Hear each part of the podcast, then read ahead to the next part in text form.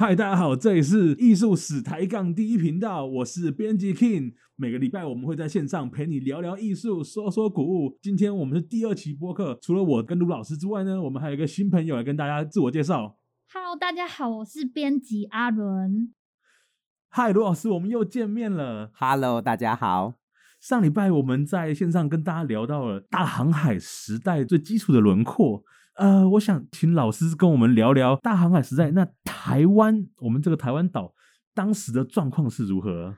啊、嗯，好的。那今天啊，我们就来接着聊，接着来说说啊，十七世纪大航海时代的呃台湾的状况啊。那十七世纪的时候的台湾，其实至少有两批这个西方的探险者啊来到这里。两批探险者，哦、对，大概两批啊，很很清楚，我们可以看到。呃，台南地区，台湾南部地区呢，就是荷兰人，荷兰东印度公司。嗯嗯、呃，稍晚的时候啊，就是呃，西班牙人占领台湾的北部。其实，所以说我们这样看起来，呃，这个十七世纪前半，呃，至少有两批不一样的这个探险者来到台湾。哈哈对，是。那我们先聊聊荷兰东印度公司的状况吧。好，哎，老师，我想先问一下。这个东印度是什么意思啊？我们又不在印度哦，就是他那个荷兰东印度公司啊，它其实是一个在亚洲贸易的特许公司。荷兰呢、啊，他们进来台湾做生意啊，进来亚洲做生意的时间呢、啊，其实是比较晚的哦。那个十六世纪的时候，其实欧洲人已经发现发现通往这个亚洲的航路哦，所以先来的哦是葡萄牙人哦，葡萄牙人来。他们呢，其实是走旧航路哦，就是旧航路，就是从今天一葡葡萄牙人先开始走伊比利半岛，然后是非洲的西海岸，然后过了好望角，然后过了马达加斯加，顺着非洲的东岸进入到印度洋，嗯哼，哦，然后再从印度洋呢进入到东南亚，再从东南亚呢往上往北方航行，进入到中国海域。哦，听起来他们是沿着路走啊，哎，对，所以是旧航路嘛，啊、哦，这旧航路，他们就顺着这，哎，这航路还是比较保险的，是是，是，哦，就比较保险，就是说顺着大陆的沿岸啊、哦，这个慢慢一步一步，呃，从非洲到印度，再到东南亚，再到东方啊、哦，靠近中国，所以说葡萄牙人先来，葡萄牙人来了以后呢，嗯、西班牙人呢就他们走另外一条新航路哦。先是哥伦布发现新大陆，然后再来呢，发现新大陆以后，发现那个那个发现那个那不是印度，那是美洲啊，不是印度。这所以说你那个嗯，加勒比海那边有个叫西印度群岛，有没有？哥伦布弄错了，他以为西印度樱桃也很有名，对，他以为是印度啊，不是，那不是。所以你现在知道为什么叫印第安人，叫印第安人，他以为是印度，搞错了啦。那个你只是跨越了大西洋，后面还有一个大家伙等着你呢，那个叫太平洋。啊、哦，所以西班牙又跨过了美洲，然后进入到太平洋，然后跨越太平洋，到达今天的菲律宾，然后他们呢也正式就从世界的另外一端到达了亚洲。他们跨越了南美洲，所以他们一路上开开到快南极绕上来。应该是说他们呃跨越的方式其实是呃跨过那个中美洲的地峡，然后。从加勒比海中间穿过去，对，然后上了路，哦、然后再再下海，是是。所以说那个标准的那个航路啊，其实太平洋航路是两段，嗯哼，嗯哼，先走欧洲到这个中美洲，中美洲，然后上了路，穿过短的地峡，然后再下海，再从太平洋跨越到亚，所以它是走两段洋，哦，所以今天那个中美洲啊，它有两个大的港，一个叫 Veracruz。一个叫阿古波哥啊，这两个港呢，其实就是通向世界的两端的很重要的西班牙殖民者的一个贸易港。嗯、哦，那所以说他们是从新航路来。哦，好啦，荷兰人来的晚了，荷兰人就啊怎么办？他就只好走旧航路。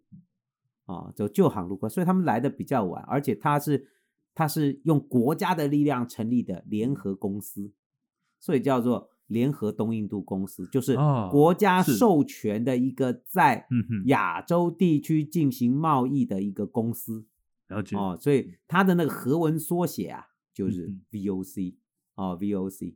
哎，老师，那他们我们上礼拜聊到荷兰人跟大家感情都不是很好，那他走旧航路遇到葡萄牙人的，一路打一路打过来的，就是路上就打，天天打，这么血腥呢？那当然打，他们他们在家就是仇人，在欧洲他们就是仇人，一一一直打到这边来哦。那个你要知道，葡萄牙跟西班牙都是旧教徒，是旧教徒，荷兰人是新教徒，那是有仇的哦，所以他们是一路打过来的哦，这就是你西班牙、葡萄牙那个公司的敌人了哦。那在生意上还是一样是敌人，所以啊，这一路打。那货物就是强，所以说荷兰人，但他就比较晚来，他的那个航路是走旧航路以外，他更憋啊。他那个呃，从印度洋过来的时候，他还走不了马六甲海峡。我们都知道，马六甲海峡是很重要的一个进入到东南亚的一个很重要的海峡。是哦，到今天还是这样。你看，从印度洋进入马六甲海峡，然后到了今天的那个呃新加坡那个方向，那么才出海峡，才进入到。南中国的南中国海，那他们为什么走不了马六甲海峡？那他们就没办法走，因为那个那个海峡的控制权掌握在葡萄牙人手上啊，就葡萄牙人抓着马六甲了嘛，哦，所以马六甲那个马六甲也叫满拉加呀，嗯嗯，哦，他本来是那个满拉加的那个小国，还还本来还是中国的藩属，是，所以在晚明的时候啊，那个满拉加都一直来中国。那个来中国投诉说他被人家侵略了。啊，他被人家侵略，他被他被金头发的侵略，被被一股那个蛮族侵略，那中国皇帝都不知道该怎么回他才好，就是说就就后来就被葡萄牙人给占了啊，对，就是我们说的佛朗基人啊，所以明朝佛朗基人不是不是法国人。啊，佛朗基人基本上指的就是伊比利半岛这些，所以明朝皇帝听到佛朗基人是不是很舒服的？因为他早就听到，因为那个满拉加来来来报案嘛，都一直在投诉说他被人家欺负了，他搞得都要亡国了。那只是中国明朝政府那么远哦，就不想管嘛。但是他一直知道这个事哦，所以说荷兰人呢，他们就就没办法走那个那个马六甲海峡，所以他们比较憋，他们走那个。南边的松达海峡呀，嗯，松达海峡那个进去就是在今天那个苏门答腊跟爪哇交接的那个海峡，所以他就把他的贸易总站设在那个交接海峡哪里？今天的雅加达，当时就叫巴达维亚，是，所以他是走南边的那个，从印尼啊，印尼爪哇岛跟苏门答腊交接的那个海峡，从那边进入到东南亚水域。是。哦，所以说他们把总公呃这个亚洲总公司就设在巴达维亚哦，就是今天的雅加达。哦，所以说他是比较晚进来的，嗯哼哼，晚进来哦，那个就有一个状况啦，他一进来以后哟，你们都占了，对，葡萄牙人占了澳门，西班牙人占了菲律宾，两个人都已经爽到了啦，嗯、那两个人一个占的澳门，每个月都跟中国做生意啊，澳门每个月开了那个。就我们今天知道，那个时候叫莲花经，就是今天哪里？我我们说的那个关闸呀，就是拱北关啊、哦，就 每个月都开放放商人进来澳门做生意，哦、所以澳葡萄牙人他只要站在澳门就可以跟中国人做生意，中国人会固定来做生意，是哦，就默许他住在澳门，所以货物拿到没有问题。嗯啊，西班牙人也很好，因为他占了马尼拉以后。每年都有从中国粤港发航的货船从粤港来马尼拉，西班牙人只要在马尼拉等着中国的商人来做生意，所以他也不担心。荷兰人来就糗了，你怎么做生意啊？对啊，我怎么办？你们都好位都给你们占了，我怎么办？那时候的训令就是来去沿海给我找个地方，找个地方，不管你是用抢的还是怎么样，就是弄个贸易战就对了。那他们后来选了哪里呢？荷兰人先想的一招是比较凶一点，找什么找啊？我直接把澳门打下来。哎呦，直接把澳门打下来就算了。是的，直接打下来就算了。结果哪有那么好打的啊？都打不下来呀！真的打不下来怎么办？就摸着鼻子。他那个舰队司令叫雷亚仲啊，叫雷尔生啊，是呃，汉语翻雷尔生。就打不下来啊，怎么办？摸着鼻子，舰队就往北开。往北开，往北开，开哪？开在台湾海峡，澎湖，澎湖所以他们就占了澎湖，还占了两次哦。嗯，第一次一六零二年占的，就在澎湖好啊，澎湖离中国有点远，又不会太远，有点远又不会太远，因为太近了危险啊，会惹事的。是啊，后来也真惹事了哦啊，那个说说近嘛，还蛮近的哦，那蛮蛮近，从澎湖到到九龙江口贸易 OK 啦，哦，所以这不错啊，只是。这个时候的明朝都快灭亡了，可是灭亡归灭亡，大明帝国的海防的防线哦是没有断的，所以明朝的官军是没有办法忍受荷兰人在在澎湖啊，嗯，这边嚣张的，嗯哼，所以就把他驱走了。那被驱一六零二年驱走的时候，就设了一个，就设了一个纪念碑，今天还留下来。哦，我知道是不是沈有容欲退红毛番？对，没错，很棒，你说对了，就是那个碑啊，其实啊没头没尾的，它就是那行字，立碑那个，但那行字就讲得很清楚啊，哦，就是沈有容欲退红毛番尾麻郎碑，尾麻郎，哎，就是那个就很神啊，哎，跟你们讲啊，滚滚，不准 待在这，他就走了，我一直都走了，哦，所以说明朝官军灭亡归灭亡，马上就要亡国了。帝国的最后的海防线是没有让步的哦，是，而且不是一六零二年没让，到了后来一六二四年他都没有让，荷兰人就忍不住嘛，这真的好嘛？在这里做生意最好的嘛，对，所以一六二二年他们的舰队又来了，就来澎湖，来了澎湖就屁股就这么塞着就不走了，抓了哪里啊？荷兰人不是笨蛋，选了一个超好的地方。你去澎湖玩，从澎湖进去这个大个弯、嗯、啊，你坐那个呃，那叫什么轮？台澎轮啊，还是什么轮？那个从布袋出发那个，从布袋出发的，很快的，然后布袋出发一下子到了哦。你进到马公湾，就发现是哇，好漂亮一个大海湾啊！对对对，马公湾前面、哦，他就选那个马公湾进来之前的那个犄角，在四角屿旁边那个角叫风柜。哦，就把那个点站，对，我小时候还有那个 电影叫《风柜来的人》，哦，那这是很偏僻的，但是那个犄角非常好，那犄角就就在那个顶在那，谁进来他都可以打，他就选在那里，把一些他抓来的奴隶啊，强迫在那边盖了一个城堡，城堡盖了，盖了盖了，就是我们今天知道台湾的荷兰时期最早的城堡。就是这个丰贵尾城堡，好像去过几次都没看过有城堡啊，哎，被毁啦，被毁掉了。但是你如果从空拍啊，都还看得到啊。哦，哎，讲到这里哦，老师今天讲，像我们在讲的，有时候会在我的脸书上面会有，是会有这个连接。有有有，老师我有追踪你的脸书。对，就是说这个连接我们也可以把它贴上来，大家可以去看。就是说那个我在两千年啊。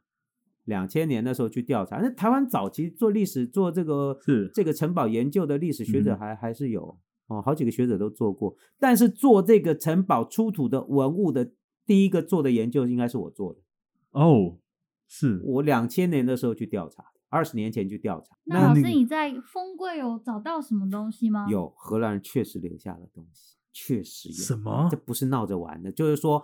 呃，虽然说那个那个，因为那个地方哦，荷兰人撤走以后哦，就没有什么更动。几百年以后我们再去哦，基本的保持那个样子。地表的直批哦，有有覆盖。问题是，你说哈，从空拍已呃已经去世很有名的那个那个摄影家叫齐柏林先生。嗯，是的。齐柏林先生以前有照过一张空拍图，因为齐柏林先生还他用了很多的嗯那个直升机空拍看台湾，他就照了一张丰贵伟的，那个从海上那个上空拍下来。我不认识齐柏林先生，我跟他联络过一次，就那一次，因为我跟他联络，请他授权我用那张图做研究，所以我跟他。通过一次电话，所以老师，你的文章里面是有用这张图的，有有有。所以我跟他通过一次电话，所以我不认识齐先，但我很感谢他，就好好，你就用啊，只要你注明出处就用啊，嗯、没没问题。我们就还可以看到，从上空看，四百年前荷兰人虽然仓皇离开，真的是摸着鼻子跑了，被围死在那里，真的真的是慌忙撤离啊，仓忙在啊，那个城都没什么毁，从空拍看还看到四个。四个角的冷堡。哦，那个堡还在那里。嗯哼，今天这里已经设为古迹，你们要去澎湖可以去看去玩。好，荷兰人在台办事处都还设了一个碑在那里。啊，那里那古迹还蛮多的。进去那城堡之前，还有那个法国人的阵亡将士纪念碑。哦，日本还有一个松岛舰沉没在那里，也设了一个纪念碑。嗯、所以那里好几个碑。就台湾的历史，从荷兰时代、清代晚期中法战争到日治时期都有。澎湖随时都有角色。嗯，他那那个丰柜那个好几个纪念点就在那附近。哦，所以说荷兰人呢，他第二次他还去站那里。是，就硬着头皮在那边搞了个城，那个位置太棒了，那个位置太棒。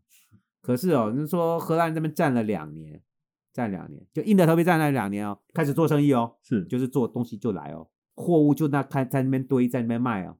虽然记录没有记清楚，但是我们从那遗物看很清楚，嗯，他们在那边开始做生意，是的，哦，然后中国政府基本上是不能忍受你在这里，哦，到了一六二四年，问题是帝国。东南海疆的最后防线其实是设在澎湖，所以明朝政府是不能忍受红毛番在这边待着的。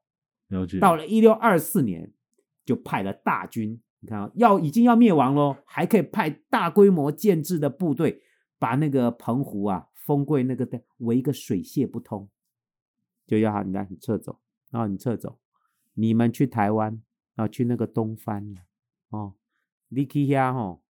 温度不要紧了哦，我还可以找人带你去，这么好，哦、还有向导、哦、啊？不就李诞吗？哦，就带去啊，这里你就是不准再待。是荷兰人，他的那个城堡最后被围挤了上百人呢。我记得那资料，那八九百人呢挤在那边，就是这你打也打不过嘛，你只有撤，嗯，就摸着鼻子撤走，就撤去台湾。这一撤到台湾，就开启了台湾的荷兰时代，一六二四年。啊，好，一六二四年，所以说那个这个缘由也反映出荷兰人最后找到台湾是经过一番曲折的，但是呢，是这个一六二四年到台湾设设城堡，开始在台湾进行亚洲贸易，嗯、也确定了我们今天看到的十七世纪在亚洲地区的西方的殖民者的一个呃他们的那个贸易模式啊，大概就确定了，有没有？嗯葡萄牙人就是澳门中葡贸易，澳门对。西班牙人呢，就是那个菲律宾马尼拉贸易，马尼拉大帆船贸易啊，哦嗯、东西到粤港到马尼拉，马尼拉再到阿哥波哥，然后过墨西哥城，然后再从维拉克鲁斯回到欧洲去。哦，荷兰人呢就在台湾收货，是哦，荷兰人这。